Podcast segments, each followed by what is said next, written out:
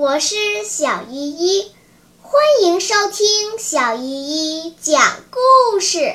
今天我要讲的故事是《永远的财富》。从前，在一个小镇里，住着一个慈爱的母亲和她的三个女儿。有一天，母亲要三个女儿各自出门找一样对他们未来有帮助的东西。三个女孩子出门了，她们分别往三个不同的方向走。大女儿遇到了一位老人，老人当时坐在路边，因为没钱吃饭而饿着肚子，所以他就请老人吃了一顿午餐。老人觉得大女儿很善良。于是送了她一套餐具。二女儿也在一条山路上遇到了一位老人，这条山路十分狭窄，每次都只能过一个人。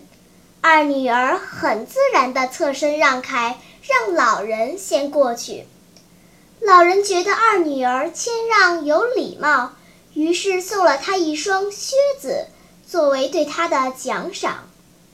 三女儿在路上也遇到了一位老人，老人请她帮忙寻找掉在路边草丛里的眼镜，但是三女儿急着赶路，不但对老人的请求毫不理会，还在一边幸灾乐祸地讥讽老人。当然，她是不可能得到老人的礼物的。等到三个女儿回到家后，两个姐姐拿出漂亮的礼物，只有三女儿什么也没拿出来。母亲安慰三女儿说：“你也不用难过，你也找到了能永远帮助你的东西，那就是知错就改。”小朋友们，三个女儿外出寻找对自己未来有帮助的东西。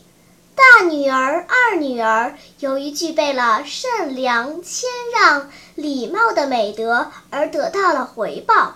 实际上，善良、礼让的美德就是他们一辈子的财富。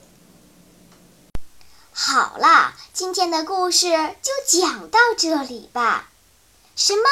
你还没有听够呀？那就赶快关注小依依讲故事吧。